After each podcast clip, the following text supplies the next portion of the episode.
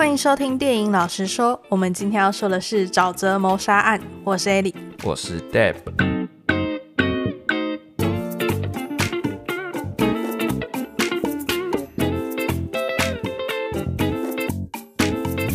沼泽谋杀案这部电影，我跟 Ellie 都算是期待很久。嗯，因为我们当初在看到他的预告片的时候，就觉得，干，他应该会很好看。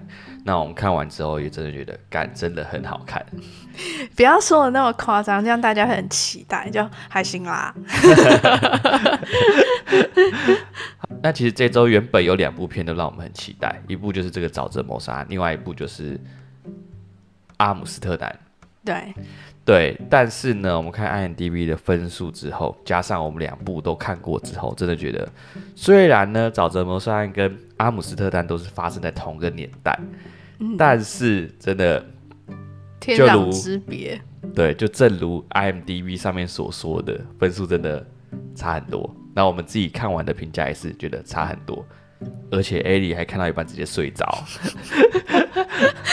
阿姆斯特丹，我们那时候是看十一点的时候，然后他这部片有两个多小时，然后我大概估算了一下时间，大概会看到一点多，快一点半的时候，然后差不多在十二点半的时候，我就开始你知道焦躁不安，想睡觉了。然后呢，我就一直看看，然后就睡着了。不知不觉，艾莉就直接。头就歪掉了，然后就没再动过了。而且我是直接一路睡到结尾哦，就是我连他什么第三幕最后的十分钟我都没看，结局都没看到。我一醒来的时候，他已经在跑片尾名单了。到底艾莉她睡得有多熟呢？就是熟到我在叫她，也不是摇她两下就会醒的那种，是我一直不断的摇她，摇到我都觉得我们是不是电影院发生的凶杀案的那种程度哦，已经睡到这种熟度了。有这么夸张？有有有，我摇你两下的时候，我以为我摇你两下你就会醒，但是我发现摇你两下不会动，哎，还在睡。我是不断大力咬你之后，我是要咬你，让你去看那个结尾的那个，呃，结尾在跑字幕的时候，有一段是里面的角色跟真实人物的演讲，嗯，是如出一辙的，嗯的那一段，想要让你看那段对比。然后我那时候就想说啊，咬你两下应该就会起来，就会看到，结果没想咬你两下还还是没动。然后我大概过了五秒钟，我就发现哎不对劲哦，怎么还没动？然后赶快狂狂咬你，就你一醒来的时候，刚好那个片段演完了。对，我完全没有看到那个片段，看超好笑。没有啊，那其实也不能怪艾莉，因为我们前面已经看了《沼泽谋杀案》，所以看完《沼泽谋杀案》之后，又直接再看了《阿姆斯特丹》。因为我的想法就一直保持着，虽然 IMDB 上面给《阿姆斯特丹》没有很高的分数，但是不见棺材不掉泪。对，我想说，至少我们自己看完，然后再去选择到底要讲哪一部比较好，嗯，比较踏实啊。不然我很怕说，我们只看《沼泽谋杀案》，结果其实我们也很喜欢阿姆斯特丹，然后发现说，干阿姆斯特丹也好想讲怎么办？如果发生这样的事，对我来说就很遗憾。因为我们一个月就只有四次扣打嘛，如果到了下个月，下个月又有更好的片，对，就不能拖。加上啊，真的差很多，像九月就完全是没什么片，嗯，然后就到十月。然后每个礼拜都在取舍，对，哎、欸，你知道吗？从这个事件之后，我就发现一件事，嗯，就是我工作之后就开始没办法十二点之后还去看电影。上次我看那个 Red，对，那叫什么？海贼王。对，海贼王，我也是看到睡着，就是差不多只要过了十二点半，我就会开始在电影里面昏昏欲睡。可是上次也是因为直接连续看两部电影。对啊，可是我以前就是可能看午夜场都没关系。我觉得可能也跟电影的类型有关系。我觉得可能是我有设出闹钟，这也是一种可能性。刚好时间到，可是你在家里打传说对决都不会啊？因为传说对决很刺激啊。对啊，不过说到这个呢，呃，虽然我们有很多想要看的片单，不过我们在电影院里面看到的并不是这样。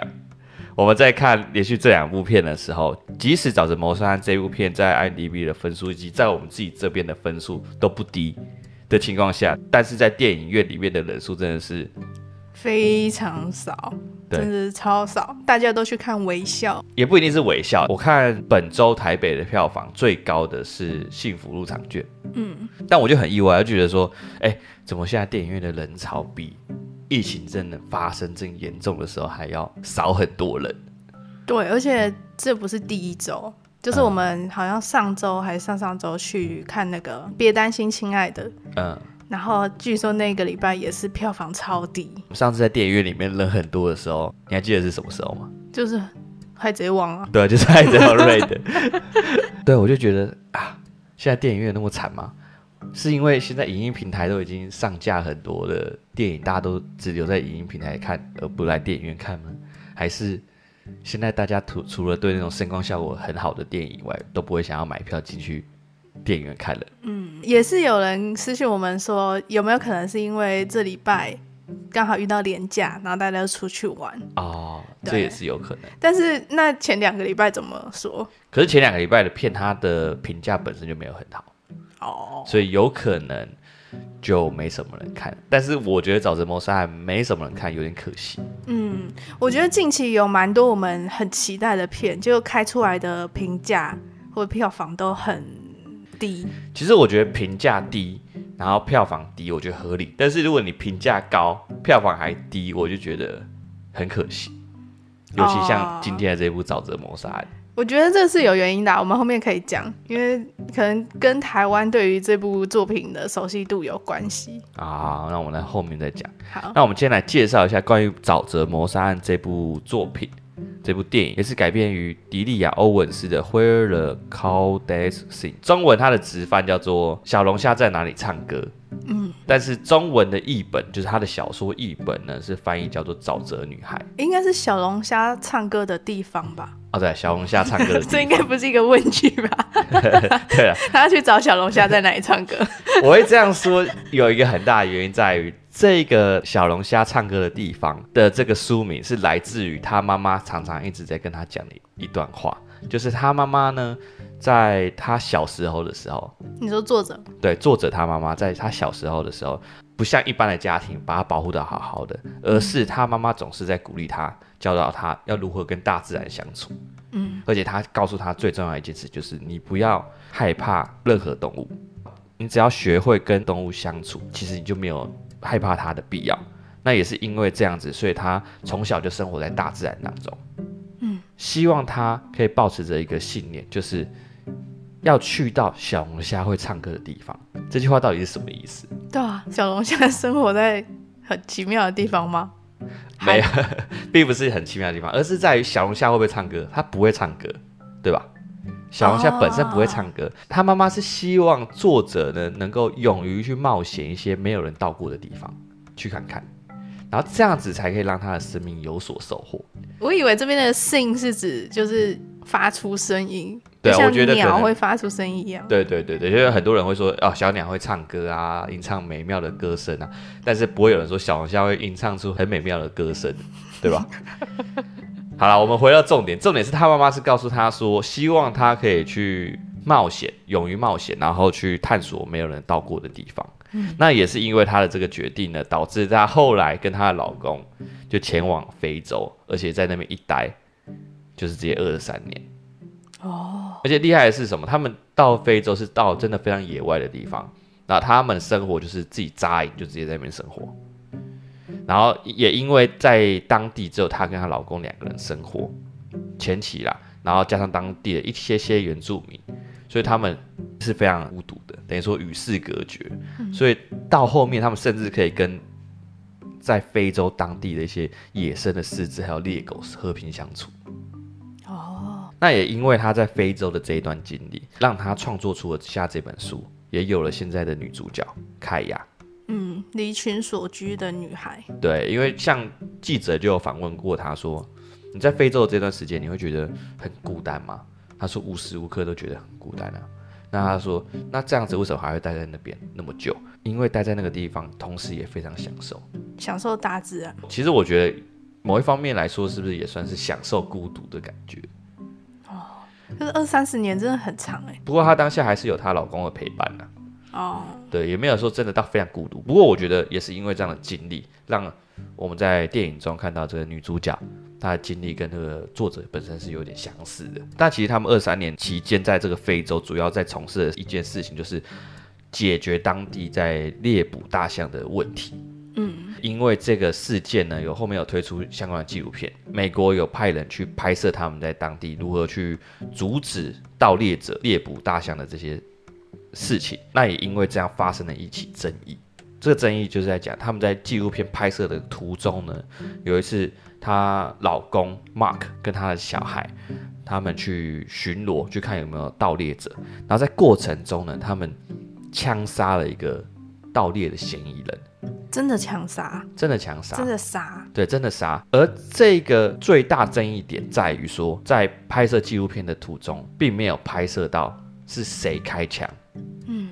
然后也没有真的拍摄到盗猎者他盗猎的行为，嗯，还有盗猎者他的脸到底长什么样子，嗯，所以因为这个样子，很多人就是当地的非洲当地的一些法律部门的人，他们就是通缉着她老公马克跟他的小孩，因为他们两个是最大嫌疑人，嗯，对，不过没有证据可以证明是他们两个所为。其实这作者迪利亚欧文斯他本身呢是没有在现场的。嗯，所以他应该是被当地认证为证人，对。那也因为这件事情，让这部电影就是拍出来之后有很多的争议，就是观众觉得说作者可能在暗示这件事。对，在这一部片的结局里面，尤其是这个结局那么的扑朔迷离。因为这个争议点，因为在这个事件里面的争议点也在于到底谁是凶手。对，对。然后重点是因为他们后来搬回了美国。嗯，所以非洲虽然有在通缉他们，但是抓不到他们。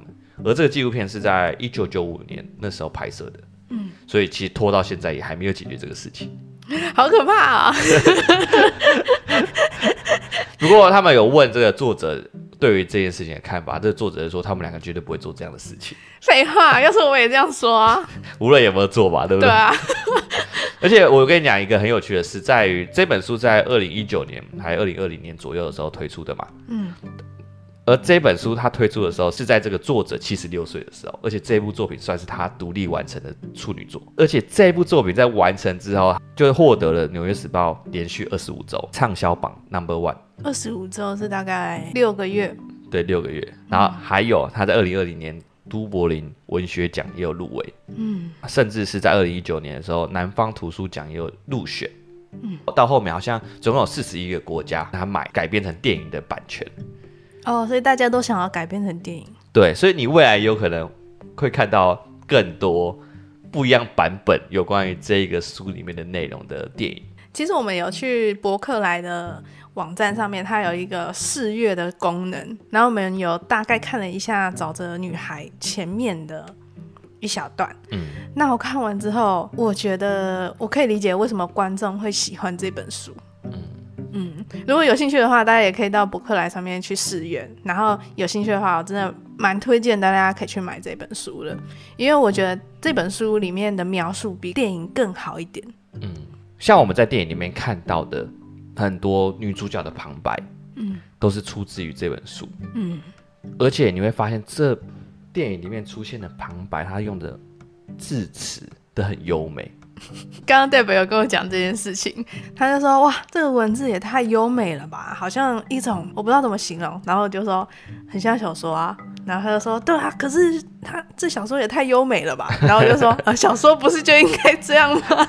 对，然后我就跟 A 讲说：“啊，可能是我最近看太多很早以前的科幻小说了，然后那些科幻小说带给我的感觉就是一种冷冰冰的，然后很现实。”然后很残忍的一个社会。你最近是在看那个《神经幻术士》还有《一九八四》吗？对，然后这两本书都是在讲类似反乌托邦题材的，嗯，所以你没办法看到他用一些可能很优美的字词去形容他们所看到的世界。对啊，因为你看那两本书，他们就是一个很阴暗的世界啊。对。但是这一个沼泽女孩，她在讲的是优美的大自然，沼泽湿润，嗯，然后文字描述起来就会有一种。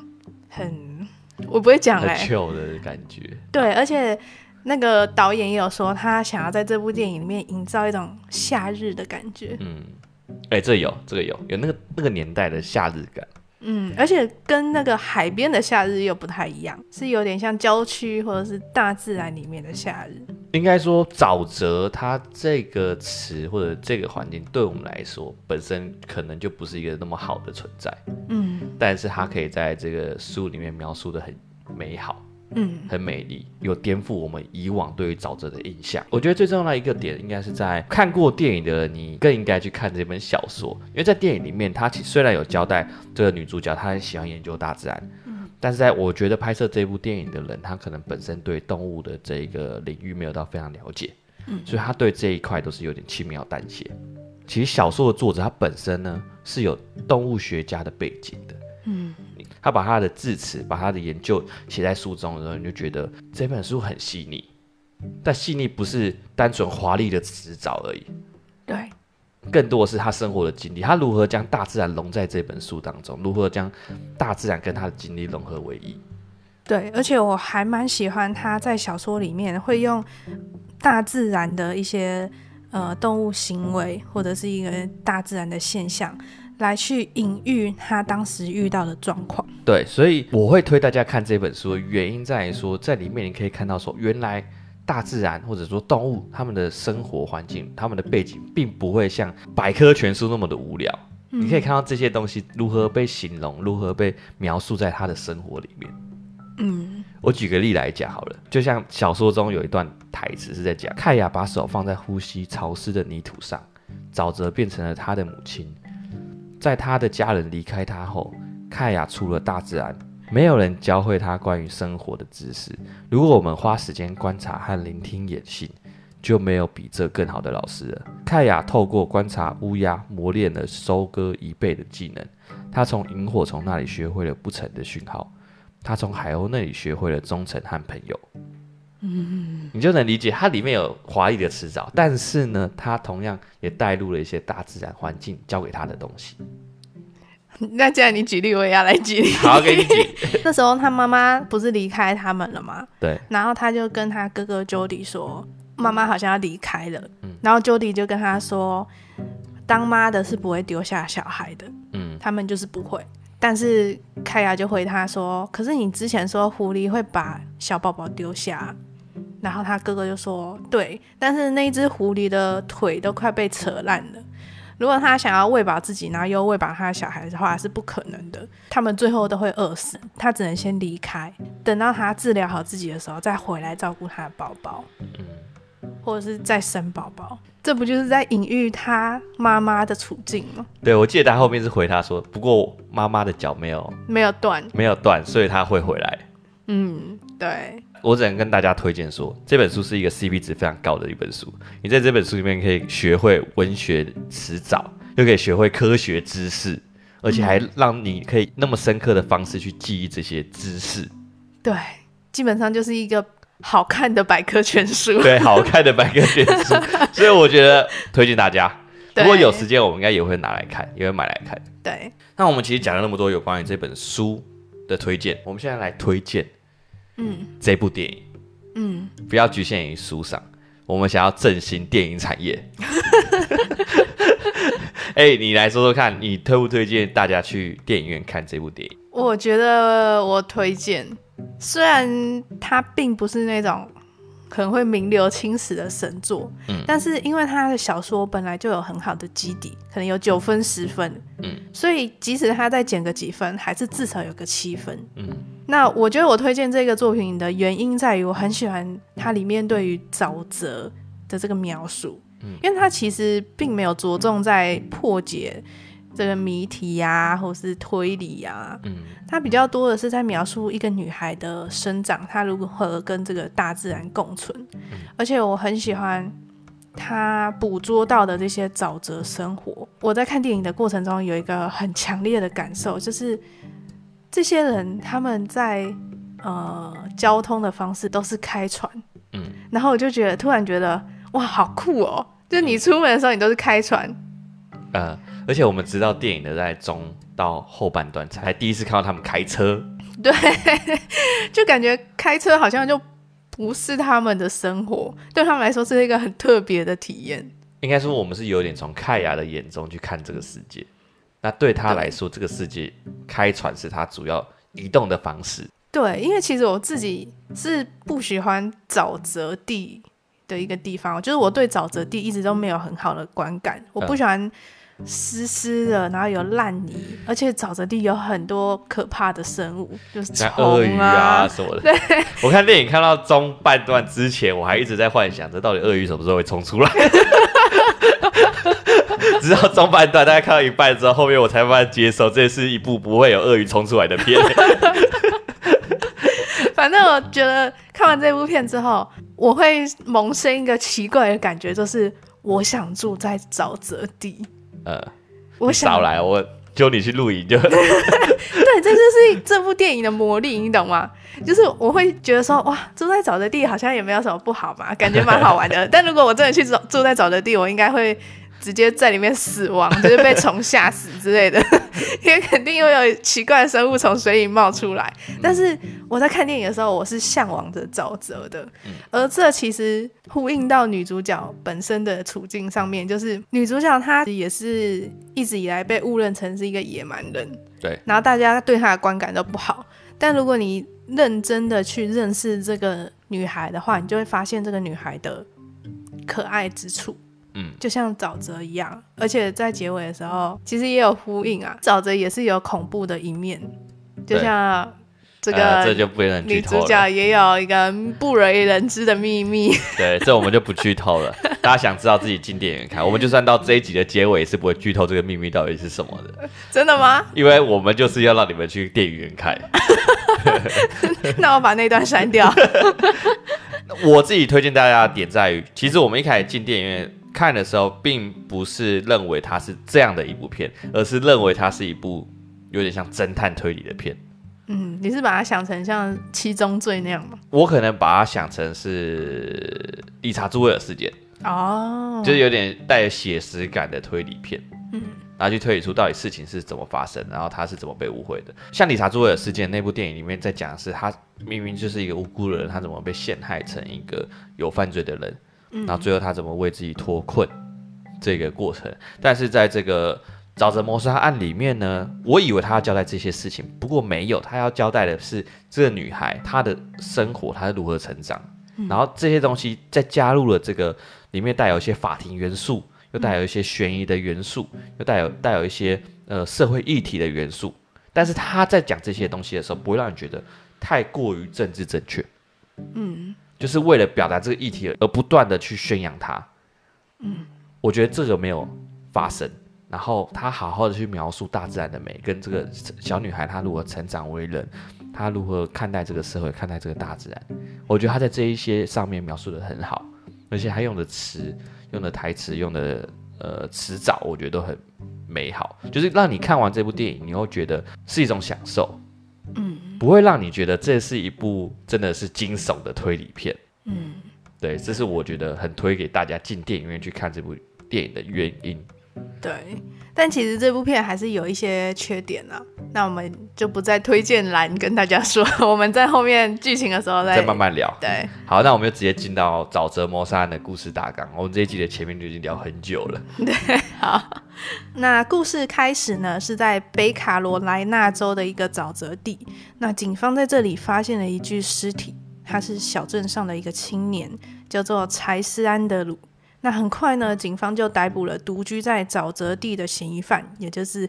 凯萨琳·丹尼耶拉·克拉克，嗯，哎、欸，其实我不确定他叫凯萨琳·丹尼耶拉·克拉克还是凯萨琳·凯亚·克拉克，应该是丹尼耶拉吧？对，因为我查到的网络资料都是凯亚·克拉克，但我记得影电影里面他说的是丹尼耶拉·克拉克。啊，凯亚是他自己的绰号，因为他自己小时候发音没办法发很全。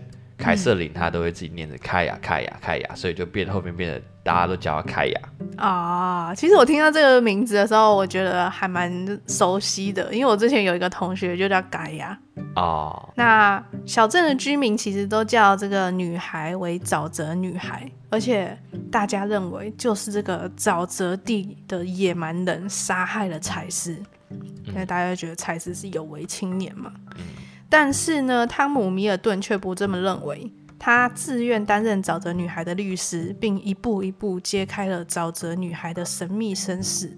嗯，其实我觉得小镇居民对于这个沼泽女孩的传言也蛮荒谬的，有一些传言是说什么啊，她有狼的血统，然后她眼睛在黑暗中会发光。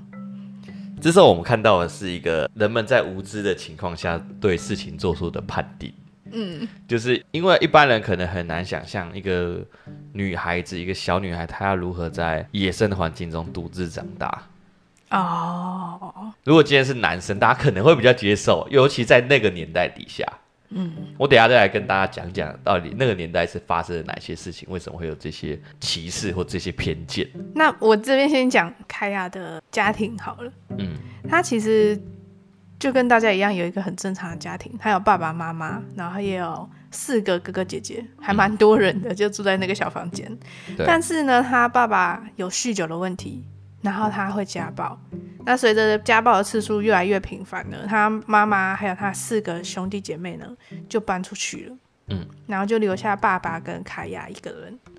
然后他其实其实他们有度过一段蛮平静的生活，但有一天他爸爸收到了他妈妈寄来的信之后，就突然暴怒，然后就他爸爸也离开了。对，那重点是我们也从来不知道那封信到底在讲什么。其实有说到，你说后来他哥哥回来的时候，对对对，就是提到说他妈妈是当下发生可能有点创伤后症候群嘛，嗯、还是怎么样？然后他过了一年才想起来他有孩子。哦。可是他后来不是得了什么病吗？白血病还是什么吧，所以没办法回来接他。哦，但其实我觉得他们全家人都把这个小女孩抛下，真的蛮扯的。但我后来想一想，好像还蛮常发生这种社会案件。嗯，因为他们自己本身就也没办法照顾好自己了。嗯，那要怎么再带一个人走？其实真的该怪罪的应该是比较年长的兄弟姐妹。嗯。为什么他们没有想到？其实，在小说里面有提到这个东西。他不是有说到，其实当下开亚是希望他们带他走的，嗯，但是他开不了口，嗯，对，所以最后被留在那边。嗯，我觉得这很可怜啊，这个描述就是很可，没有人想到要带他走，都只顾到自己的部分而已。对啊，我就觉得很奇怪。好，那反正总之呢，还好，凯亚在这边呢，还有一对很蛮热情的商店的夫妇。嗯，那这对商店夫妇就呃不断的给他一些物资啊，然后让他买卖一倍，赚取一点小小的生活费。嗯，然后就很照顾他。嗯，哎、欸，你知道其实我在看这部片的时候，我一直觉得这部片很特别，就是他描述了一个很特别的南方风情，但是我那时候一直找不到一个词去描绘它。嗯，然后直到我看到了泰勒斯的描述。他说：“他觉得沼泽谋杀案是作者写给南方人的一封情书。”嗯，我懂。在看这本书的时候，就像我刚刚讲，用用非常多华丽的词藻。嗯，你看完这一本书之后，或者你看他的介绍，你看完之后，你会很向往南方生活。对，就是有一种南方风情嘛。虽然我其实对于美国南方。不太理解，嗯、但是他给了我们一种向往，对，有点像美国梦，对，就是我不知道这到底是不是真的，但是我看了之后，我会想要去那边看看到底哇，是不是真的这么的美？呃，对，而且你知道吗？泰勒斯其实有在这部片里面帮这部片配乐，嗯，就是我刚刚一直播给你听的那首歌。哦叫做 Carolina。其实泰勒斯在电影开拍之前，他就已经看过这本书，他很喜欢这本书。那他知道电影要开拍之后，他就主动写了一首歌，把这首歌录制好之后给导演听。嗯，然后导演听到之后就哦，一个惊为天人，他就说他觉得这首歌真的是完美的诠释了这整部电影给他的感觉，就是有一种。诡异空灵的歌德式的这种摇篮曲的感觉，嗯，而且呢，泰勒斯在这首歌里面用的乐器都是一九五三年前会使用的乐器啊。其实我在听这首歌的时候，有感受到他独自生活在这个森林里的那种感觉跟那种氛围，嗯嗯，整个森林、整个沼泽好像很可怕。但其实它不过是大自然，你只要学会跟他们相处，其实没有那么可怕。嗯，我听这首歌的时候，我脑子里会一直浮现沼泽地起雾的画面。嗯，然后就有一种诡异宁静的风格嘛。我也不知道，就是我自己的感受啦。嗯，反正我也觉得这一首歌还蛮搭这一部电影的，反正推荐大家去听这首歌，叫做《Carolina》，然后是泰勒斯写的。嗯，就泰勒斯跑去演隔壁棚的阿姆斯特丹，对，演那个阿姆斯特丹，对，但他只是客串吧？对啊，就他马上就不要暴雷啊！大家听众想也想不到，我们在沼泽谋杀案里面爆了阿姆斯特丹的雷。我还没说，我还没说他怎么了。啊，那很快的呢，奇雅就在商店夫妇的照看下平安的长大。那这时候呢，长大的奇雅就奇雅是盖亚啦，台湾是翻齐雅。那盖亚呢，他就遇见了儿时玩伴泰特沃克。那泰特就是教他读书识字，然后两个人就陷入了热恋。嗯、但是呢，泰特为了去上大学而离开了沼泽，而且他承诺盖亚国庆日的时候要一起回沼泽，然后一起看国庆烟火。但是泰特却食言了。那盖亚就再次感受到被抛下的感觉，而且呢，他也在此时发现有外来的人入侵了他的土地。那后来才发现，其实是开发商想要买他的土地。那为了不被赶出去呢，齐雅就必须存下八百元的缴税金，拿回这个地契。所以他就开始画画。其实你说他是在商店夫妇的照看之下长大，但我觉得商店夫妇虽然照顾他，但是我觉得仅限于 business to business，嗯，商人之间的交易。就是可能有给他更多的优惠，有给他更多的钱。不过我觉得真的养育他长大的是这片沼泽啊，就像我刚刚所说的那一段话里面，其实沼泽才是他的武器。嗯，你会发现一件事情，就是在泰特离开他的时候，或者是后面柴斯离开他的时候，每次他遇到了这些不好的事情的时候，是大自然让他重新站起来，是这片沼泽让他重新站起来。嗯，就像导演或者是作者，他其实一直想描述的一件事情，就是他们把这片沼泽当做是一个角色，嗯，他们是负责养育凯亚长大的那个人。哦，如果你把他当做一个角色的话，泰特离开他的时候，他很难过、很悲伤的时候，这时候身为沼泽的这个角色又给他了一片希望，让他回归到他的怀抱里面，嗯，让他重新站起来，再继续前进。我在看这部电影的时候，一直想到一件事情，就是凯亚一直在社会跟大自然之间去做平衡。嗯，在刚开始的时候，他因为泰特，因为财师，不断的被 push 到社会当中，但是他一次又一次的遭受打击，然后就回到了大自然的怀抱。虽然沼泽听起来是一个很可怕的地方，但是在这部电影里面，我们看到的是，事实上这个社会。这个小镇比起这个沼泽来说更可怕。对，哎、欸，在这边我想要提一件事情。嗯，盖亚这样的状况啊，我觉得啊，有点像是一个病症，叫做选择性缄默。是什么？选择性缄默是一种社交焦虑症的情绪障碍。嗯，患有这样的症状的人呢，他其实可以讲话，就像盖亚这样，他其实可以正常讲话。嗯而且他智商也没有问题，嗯，但是在某种情况下会让他很焦虑、很紧张，导致他说不出话。为什么你会觉得他是这个病症？因为他没办法在大众面前讲话，没办法为自己辩驳。我觉得他不是没办法，是他不想。我之所以觉得他不想的原因在于，他从小到大都是在大自然环境中生活的、长大的，嗯、真的抚养他长大的是那片沼泽，不愿意在法庭上去。讲事情发生的经过的原因，是因为从小到大，这个社会对他来说没什么帮助啊。那为什么他要去配合这个社会的规则？就像他在监狱里面的时候，跟他的律师在讲到说，为什么我要去迎合这些人，为了要获得我自己的自由而去呃讨好他们？嗯，对，像这类的话，就是这段话让我觉得他只是不想。为什么他要去配合这个社会的规则？因为从小到大，这个社会从来都没有对他有什么付出，嗯，而是不断的把压力、不断把不好的一些留言加注在他身上，嗯，而现在这些社会还想拿他们一套的规则加注在他的身上，对他来说，他是捍卫自己的自由。为什么我要配合你们的规则而去讨好你们？我又没有亏欠你们任何什么东西，嗯，我就算今天死，这是代表你们的人不成熟，不代表。我的错，我就觉得就有点像是这个社会为他附上这样的标签。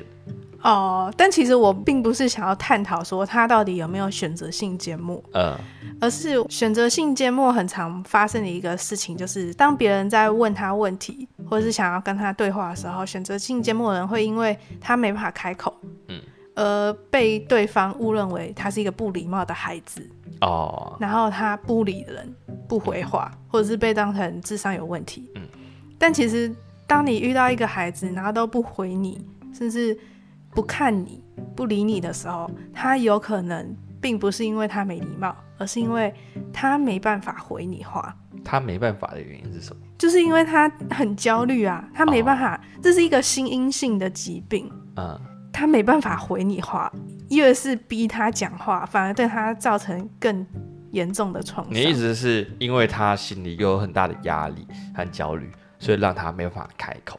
对对啊。哦这我觉得可能比较像是他在小时候，然后他遇到跳跳那夫妻俩，嗯的时候，妻子偷偷塞棒棒糖给他，但是他却没有跟他说谢谢或什么，但是一直不断的盯着他看。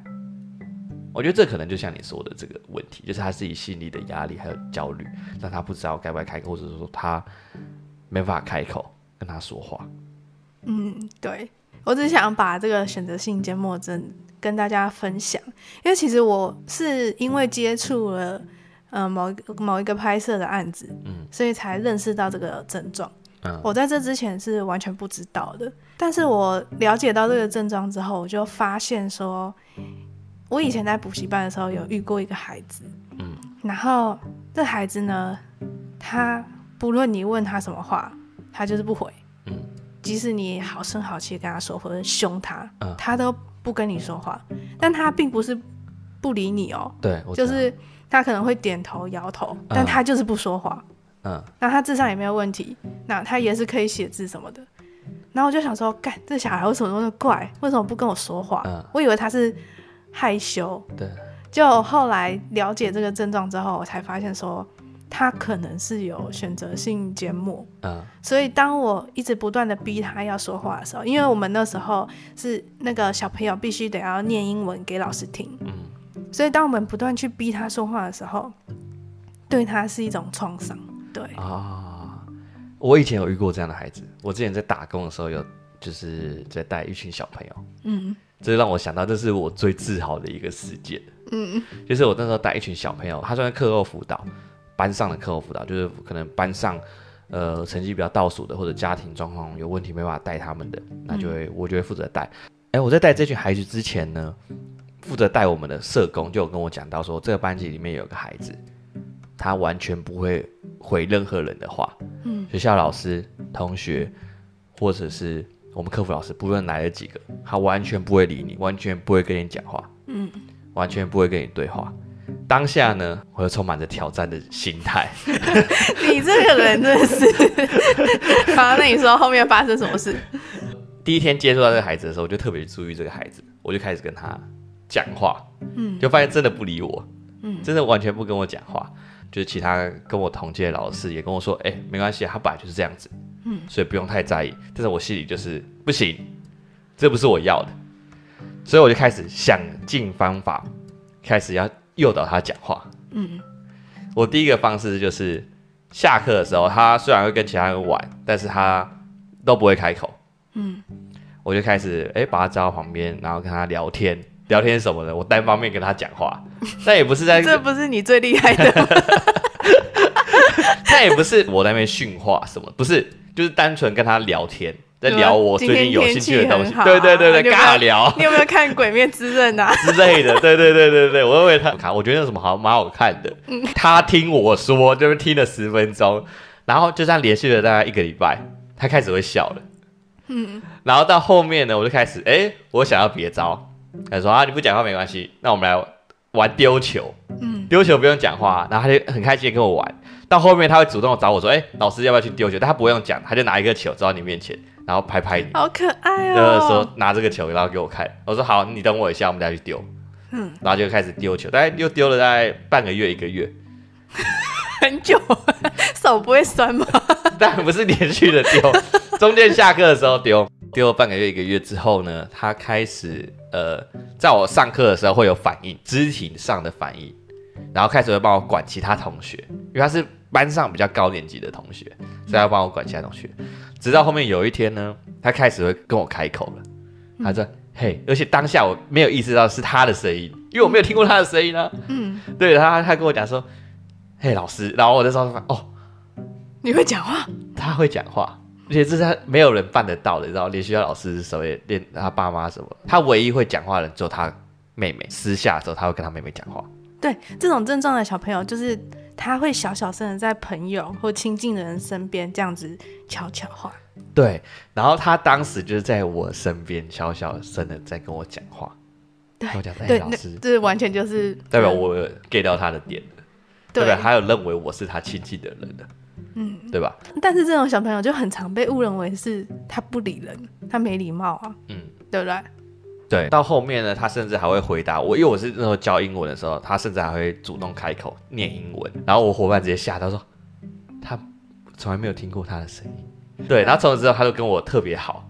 嗯其连其他老师，就是其他课辅老师都有点嫉妒，说学生就特跟我特别好，是需要时间的培养。对，我那时候真的花了很多时间。你要让他这个孩子去信任你。嗯，也因为这样的事情，让我一直对这个孩子到现在都惦记在心，之后还会想说他现在过得怎么样？他上国中到底有没有跟其他孩子讲话了，还是怎么样？嗯，你讲这样的病症让我想到这件事情。不过还好，我当时有做出正确的选择。嗯。把这个知识推广给大家，它叫做选择性缄默。对，就是可能如果有遇到这样的孩子的时候，可以以一个比较不要给他们有压力的方式，然后慢慢的去算是突破他们的心防。嗯，对，我觉得是这样子。对啊，好，拉回到凯亚身上，嗯，就是因为看到凯亚他在大众面前都不为自己辩驳，甚至不跟人家讲话，所以我就会想到，其实他内心是有想法的。嗯，但是。他没办法跟其他人沟通，所以就导致别人一直用舆论或者他们自己的偏见见解来去加诸在这个女孩身上。对，就像前面所说，他是这种狼孩养大的孩子啊，嗯，然后人一定是他杀的啊，嗯，这类的问题。对，但其实法庭从头到尾他一句话都没讲过。嗯，对。好，那反正开始画画之后呢，奇亚呢，盖亚就摆脱了失恋的阴霾。而他此时也遇到了柴斯安德鲁，也就是前面的那个受害者。嗯，那面对柴斯的穷追不舍呢，齐雅渐渐放下了心防，那两个人就开始交往。那柴斯也答应要娶齐雅为妻，齐雅也渐渐的接受柴斯，而且他还用了一个很珍贵的华丽扇贝为他做了一个项链。但是某一天，齐雅到镇上买东西的时候，却发现柴斯竟然有未婚妻了。对，太渣了吧？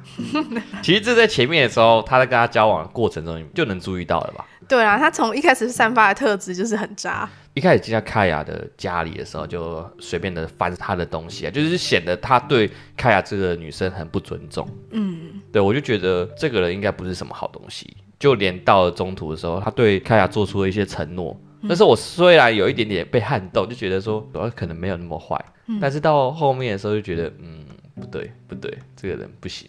但是我觉得柴斯对奇雅真的是有一种感情的，但也许不是爱情。我觉得是出自于好奇心。因为凯雅跟镇上所有的女孩都不一样。嗯，那柴斯呢？根据作者所讲的，柴斯跟泰特这两个男生象征的不一样的男生。嗯，泰特这个男生象征的是呃那个年代非常有野心、想要进步的一种男性。那柴斯呢，是属于那个年代那种很爱炫耀，然后很爱就觉得说自己家里很有钱，然后是一个那个年代白人主义最典型的样子。他觉得大家都会喜欢他。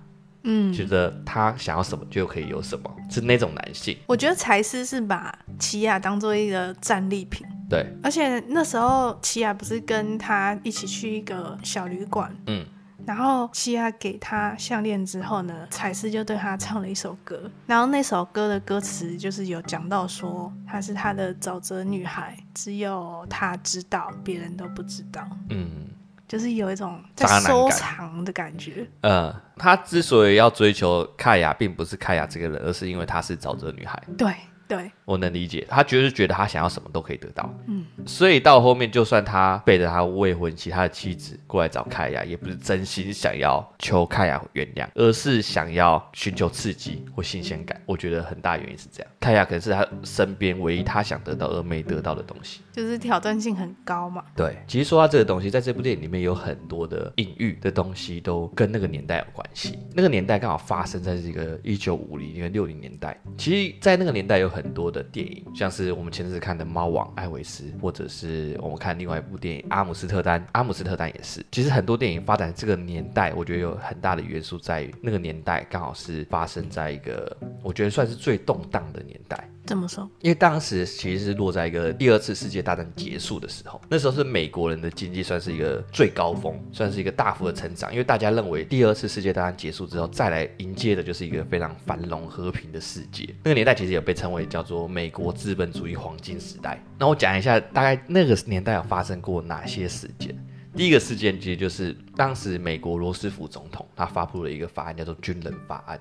那这个法案呢，主要呢就是帮助有参与战争的退伍军人，不管是男军人、女军人，都可以获得更好的帮助。就像是你要买卖房屋的贷款会比较便宜，或者是你可以获得教育补助去上大学，这类型的方案就帮助了当时可能很多原本是工人阶级的军人，让他们可以有往上爬的机会。嗯，不过呢，虽然有这个法案的推出。但是当时负责受审这些法案，就是你可不可以得到这些补助的那些主管呢，大多都还是白人，应该说全部都是白人，所以渐渐造就成，虽然你是军人，但你同时也是黑人，所以你没办法，或者说你更难去获得那些补助。因为很多时候，他们可能那些白人主管他说：“哦，你可以获得这些补助，但是你可能要先去做工，什么样怎么样，就是会把他们引导成往工人去发展，而不是继续获得更好的教育。所以也因为这样的缘故，加深了当时的白人跟黑人的贫富差距。那另外一个事情就是，我刚刚不是有说到，在战争时期，不只有男军人，也有女军人投入战争嘛。那也因为女军人当时有投入战争，所以他们有获得了很多劳动力的机会。因为原本在二战之前呢，可能男女平权没有那么倡导。其实那时候在二战之前已经有在倡导这个东西，但是可能很多人的思想还没有办法解放。对，那解放军呢？讲错话，不是解放，思想还没有导正，好吧？哦，要导正，完了，我自己本身就非常强大的意识形态，自我修正。很多人的思想还停留在呃重男轻女。好了，很多人思想还是在哎、欸，很多人思想呃，就重男轻女，在重男轻女上面，嗯，对。所以他们在二战结束之后，很多的书籍或者媒体，他们就在倡导说、提倡说，女性要离开劳动力的工作，回到家中扮演一些好妻子啊、好妈妈的角色。那其实这些事情也导致后面的六零年代也发生一个女权主义的运动。嗯，那我觉得重点就在于说，当时发生了，我觉得算是现在这个世界最重要的两大议题，有关于平等的两大议题，一个是种族主义，一个是女权主义，这两大议题。而当时的年代属于一个大家都知道这是正确的事情，我应该说大家都认为这是正确的事情，种族不能歧视，男女应该平等。但是呢，很多人那时候的行为并没有那么好的包容性，所以呢，就会处于一个上不上下不下的年代。我觉得啦，像我们在电影里面看到，很多人可能会好奇问说，诶，当时也有法庭啊，你为什么凯亚不直接把柴斯强奸你的事情就在法庭上说出来？嗯。因为柴斯是一个非常典型的白人啊，说出来又怎么样？不代表大家会接受他的意见。而且你有没有想过，为什么要安排是白人律师在帮凯亚打官司？为什么？因为如果今天是一个黑人律师在那个年代帮他打官司，你觉得有可能打赢那场官司吗？而且我觉得他角色安排都很有趣。你还记得他爸爸是什么吗？他爸爸是退休军人。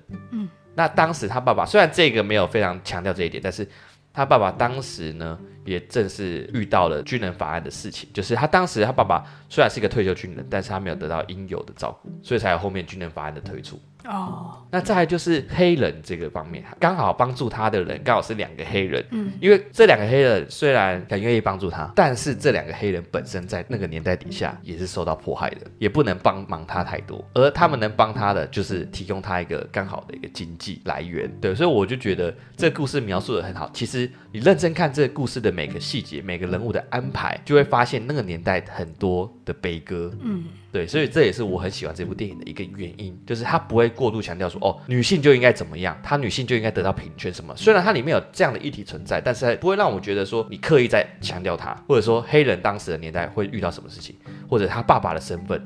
他爸爸，你看似好像是个家暴的人，但是为什么他会有这样的个性？其实是跟他的身份有关系。就是其实他是在书写那个年代，而不是在刻意强调某一个议题。对，所以我觉得这很有趣，就是他把这些年代议题发展在一个背景之下，然后去好好的说他本来就想说的故事。嗯，所以我觉得这个故事讲得很好，就是这故事剧情描述的很美好。嗯，看来你很喜欢这一部片。我还蛮喜欢这部片的。我没想到哎、欸，我以为你会觉得很文艺哎、欸，因为你不觉得这部片其实是有点爱情片吗？对，我看到中半段的时候，我有这样的想法，但是我后来去研究五零六零年代这时候发生的事情，然后再去想一下这部电影的 detail，就觉得、嗯、哦很厉害哦。像我是怎么知道他爸爸是个军人？只是因为他爸爸跟他讲了一句话，就是说，哎，凯亚，我送你这个包包，这个包包是我之前从军的时候，嗯，就没讲了。嗯，后面他开起来就跑掉了，就是因为这一段让我想到啊，所以应该是跟他有关。为什么我会觉得那个年代非常动荡不安？我就是从这部电影里面感受到的，就是那个年代，你看黑人一样可以讲话，但是不代表那时候的白人会把他们当做平等位置。像是你看柴斯进到跳跳他们商店里面的时候，摆出来的行为就是感觉没什么在尊重他。对啊，但是也感觉得出，才是也不敢对他们怎么样，因为当时就是大家还是在提倡平等的这件事情，所以对于黑人或者对于女人来说，当时的年代算是一个非常不上不下的样子。表面上大家都说你遇到不平等的事情，你可以提出来，但事实上是当时的人民素质还没有提倡到那样。嗯，还没有进步到那个时候，所以你提出来又能怎么样？对啊，所以就是算是一个在进步的过程。而在这部电影里面，我深深感受到那个年代的压力，那个年代带给他们的歧视是什么，而不是那么明白的告诉你说他们遭受到很明显的歧视。那是一个来自生活上的感受。对，所以我很喜欢这部电影。好，我知道你已经说一百遍了。好，但是好景不长呢，柴斯呢还是对奇亚紧追不舍。嗯，那两个人就有一次在海边发生了肢体冲突，那柴斯就企图强奸凯亚，而当凯亚逃回家时，柴斯也追到了凯亚家，然后把凯亚家砸得稀巴烂。嗯，这让凯亚失去了他唯一觉得安全的地方。嗯，而这时 Ted 也来了，然后他就看到凯亚脸上的伤。就立刻知道说，干一定是柴斯。怒不可遏的 Ted 呢，就想要处理掉柴斯，却被盖亚制止。那 Ted 就鼓励盖亚去参加一个格林威尔的出版商会面。嗯，那也是在这段期间呢，柴斯就被发现沉尸在沼泽中。你你觉得当时为什么泰特要想要处理柴斯，但是却被琪亚制止？我不知道哎、欸，其实我觉得这就是这部电影里面有一点那你想不通的地方。缺点的，我觉得啊，我自己看是像是缺点，嗯、就是它有一些。些角色跟角色之间的情感描述的不太好，嗯，像是这一段，为什么他们两个就突然在丢帽子？你还记得吗？啊，我记得，他们突然在丢帽子，然后就说：“哎，你要不要去那个格林威尔的那个呃见面会啊什么的？”就角色的情绪转变的有点快，或者是像是盖亚跟 Ted 他们不是有一次去沼泽边然后野餐，然后突然之间 Ted 就把盖亚的衣服脱掉了，哪一段啊？就他们去野餐呐、啊，嗯、然后有一大群鸟这样飞过来，啊、然后他们两个就亲了一下之后，然后泰特就突然把盖亚的衣服脱掉，准备要做什么时候泰特又突然说：“不行，我不能这样对你。”对，我觉得那段的情感让我觉得啊，什么意思啊？是吗？可是我看了，我觉得很浪漫。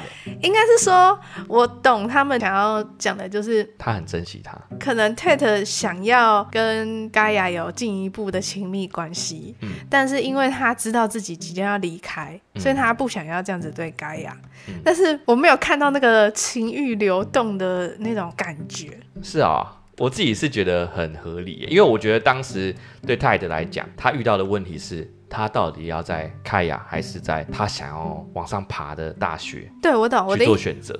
对，我懂，我的意思是说，这些逻辑是正确的，嗯，但是情感上面好像有一点怪怪。第一个是我并没有感受到泰特当下对于盖亚有很强烈的欲望哦，可能知道说哦，就是他想要盖亚嘛。但是我并没办法感受到那种情感。他、啊、泰特就是比较闷骚的男孩嘛，闷骚也是有闷骚的情欲流动、嗯。所以你是最质疑就是泰德这个角色他对开雅的想法，还有他跟开雅相处之间的过程，对不对？因为你刚刚说的一个例子是他在丢帽子，另外就是他们在海边的时候，在沼泽边的时候，在看那群鸟，然后脱衣服的时候，嗯，所以你最直接是这个角色的安排吗？不是，是有一些应该有感情的地方，但是好好像没有感情，就是变成逻辑机器。那在才师身上会这样吗？才师身上，我想一下啊。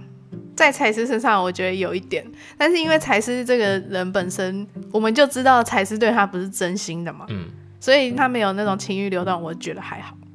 哦，但是 Tate 跟盖亚两个人，照理来说应该是你知道有点像灵魂伴侣的感觉，嗯，但我并不觉得我有感受到他们是灵魂伴侣的感觉，就可能他没有那么多像是我们之前讲过那个花神咖啡馆，不就是在讲灵魂伴侣嘛，嗯，但你在那一部。花神咖啡馆里面，你会感觉到灵魂伴侣的那种感觉是什么？嗯，他可能会用一些画面来去堆积你的情感，嗯，但是在这部片里面，他不会堆积你的情感，虽然他逻辑上是正确的，嗯，我觉得这一个很大的原因在于他没有去描述泰特是怎么想。哦，对啊，因为他主要这部电影里面在描述的是沼泽女孩。这个女生凯亚，而不是去描述他们两个之间的爱情故事。如果他今天要描述很多泰特他是怎么想的，他的犹豫的点是什么，然后什么，这就很像一个爱情故事而已。嗯，我觉得就有点失焦啦，因为对他来说，泰特也不过是他旅行旅程中的一个过客。对，所以我觉得也不能太过于注重在描述他们俩之间的感情。我觉得不算是整部片的主轴啊。对啊，反正我会提出来是因为。其实这一部片评价据说蛮两极的，嗯，然后我看了一下，有蛮多负面的评价，都是在说叙事有点语无伦次哦。我在想，可能是因为他用了很多回忆的片段，然后就很零碎。啊、但我自己是觉得没有到语无伦次啊，就是语无伦次。你们去看隔壁棚的阿姆斯特丹。我今天去找这个人，找完这个人再去找下一个人，找完下一个人再去找下，哎、欸，我怎么遇到了这个人？对，对，就是真的语无伦次的电影是，嗯，我我好了，我们回到刚刚我问的问题里面好了。我自己觉得一个点是在于本身 Tate 他的身份他的处境也不好，因为他的爸爸是只是一个渔夫哦哦，但是相较之下，才师他是属于小开家庭，嗯。是属于当时的算是富二代，所以第一点是泰特是生活在这个制度底下的，他是没办法去帮助财师，他是没办法去供给财师，这只会让他落得更惨的下场。我觉得凯亚虽然没有生活在这个制度底下，但是他非常了解这个制度的规则，嗯，而他最后也是采取他们自己沼泽制度的规则去解决这件事情，嗯。到底是什么规则，我就不多说。反正在这部电影里面，其实我一开始觉得这部电影有点闷。嗯，他就是一直在讲他小时候。对。到了差不多第二幕的时候，嗯，我就开始有在猜说，到底谁是凶手？到底谁有可能杀了这个才斯？嗯。因为其实仔细想想的话，有很多人都有嫌疑。嗯。像是这个 Tate，他嫌疑最大嘛。对。第二个让我觉得有嫌疑的是那个商店的老板、嗯、Jumping，对，就是因为他一开始感觉好像是有一点势利鬼，就、嗯、后来他看到盖亚被 Chase 打伤之后，他就跟盖亚说：“你什么时候出城，什么时候回城，一定要告诉我，嗯、因为我怕你有一天就不见了。”嗯，然后到了那时候，我就觉得说。有可能后面会发生什么事，让这个商店老板决定说要保护这个她像是女儿一样的女孩。嗯，然后第三个人是 Jody，我们刚刚好像没有提到，就是盖亚的小哥哥，真的是小哥哥。对，那 Jody 也是有可能，但是因为他出现的时间不长。嗯，那有一个说法是说，其实 Chase 他自己失足，然后从那个消防塔上面掉下来。对。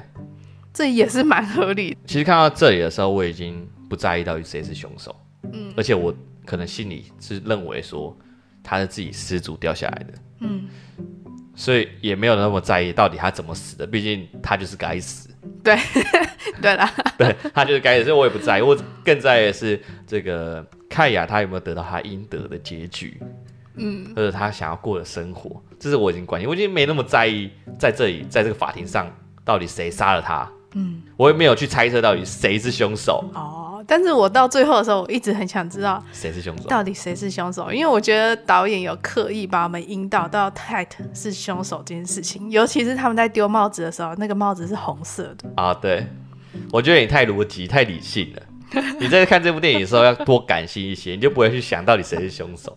而是去想啊，这个女孩她过的生活是什么样，而是体会这个女孩体会的这一生。我就是想知道结局啊，因为通常我会看悬疑片，就是想有一个很神的结局嘛。哦，哎、啊，你觉得这个结局很神吗？我觉得还蛮好笑的，就是到了结尾，我我以为他没有要给出谁是凶手的时候，他突然给出了谁是凶手。呃，我当下尤其看到那个另外一个角色的表情的时候，我真的是跟 A 直接笑喷。对啊，直接笑喷，结局真的超好笑。他突然来一个 一个画面，他就跟你解释那个结局。对啊，反正里面有一个人是凶手，就是我们刚刚讲的那几个人里面有一个是凶手。对，然后到底谁是凶手，自己进电影院去看。我们没有打算说。哎、欸，你知道这就让我想到有一些社会新闻，就是什么？嗯七八十岁的老人就发现自己的另外一半在死前有出轨之类的，别在这暗示什么？不要乱讲啊！我没有说另外一半是男的女的。OK OK OK，那直接卡在这里。那再来就评分，到底结局是什么？大家自己去看。然后 A 你会给这部片几分？我会给这一部片七点二分。嗯，因为我觉得我真的很喜欢这里面关于沼泽的描述，真的也有一直去猜，或者是想要知道说到底谁是凶手，到底发生了什么事。嗯，那同时呢，我也觉得说这个关于这个小女孩的这个故事很打动我。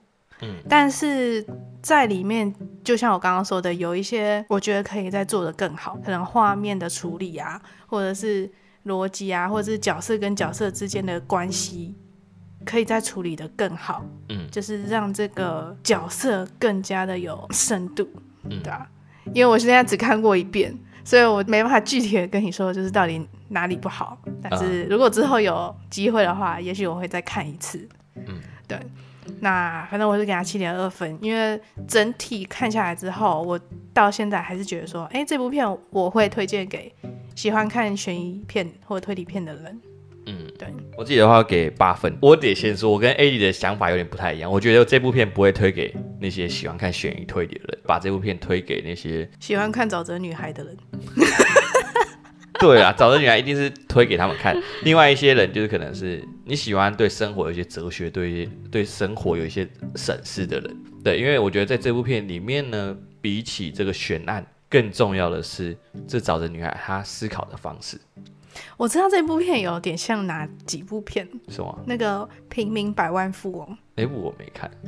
他不是就是在讲一个男孩去上了一个节目，他所被问到的题目都是。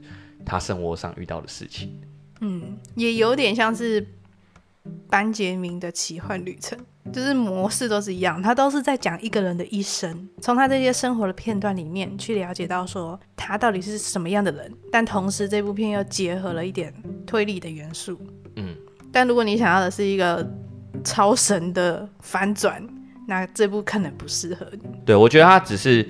将他故事可能里面最精彩的就是在法庭的那个悬案放在这一部电影里面，他是可能在预告里面或者在片名上面，我们会被误导说他是在讲完全在讲这个悬案，但其实不是。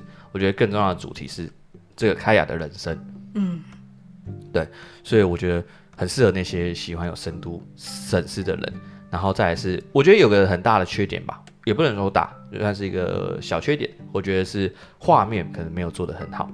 他虽然有在描述沼泽的美，或者是他开雅眼中的世界，但我觉得那个世界可能画面上没有处理得很好。像是我们之前看赵婷的《游牧人生》，嗯，他在那个画面上，我觉得处理得很好。就是他应该可以再拍得更壮丽一点。对，就是其实他的台词、他的文字都有描述出那种感觉，嗯，但是他的画面没有跟上那个文字的感觉。对，像是他，我记得文字里面有讲说什么，在这片沼泽里面，连土壤里的蚯蚓都在早晨里面苏醒，这时候我想到的画面就是一个可能很大的特写，然后有虫在里面爬。呃，对，那你不会起鸡皮疙瘩？你不是很怕虫吗？我会去看这种片，我就是有做好这种心理准备，就像我看 Discovery 一样。OK OK，所以呃，我觉得这是他的小缺点，但除此之外，我觉得他整个故事在讲的东西不错。你要想，他同时交代了他凯雅的爱情，然后凯雅的人生，又在交代凯雅的这个悬案，然后在法庭上的事情，他让这四者之间去达到一个平衡，我觉得这是一件呃算是很难的事情。嗯，你要怎么样去比重拿好，然后不会让观众觉得哪一段太过草率。对，我觉得这是一个蛮困难的事情，所以我给他八分，就是蛮蛮高的分数。那也真的推荐大家可以进电影院去欣赏这部电影。看完之后，你可能呃生活的压力什么可以得到一些释放。嗯，对。那这就是本周的电影老师说。九月十五号有收到一个新的评论，叫做。呃，讲电影故事的互动很赞啊，谢谢你的夸奖。他讲的内容是说，喜欢你们聊《龙族前传》的音乐配乐合适且气氛佳。那其实我们每个礼拜在挑配乐的时候，我们都希望尽可能去符合这部电影，还有我们在聊天的调调。对，但是因为我们素材有限啊，所以我们有时候可能没办法找到那么适合的。对，那我们尽量去找可能匹配，然后让大家听起来比较呃比较能有沉浸感的音乐。对，我现在都没办法听之前没有配乐的片段，没办法接受，对不对？对。好，那谢谢你的夸奖。如果你们听完我们的节目之后有什么样的想法和看法呢？欢迎在 Apple Podcast 下面去做留言评论，那我们都会仔细看过，然后再做回应。好，就这样喽，拜拜，拜拜。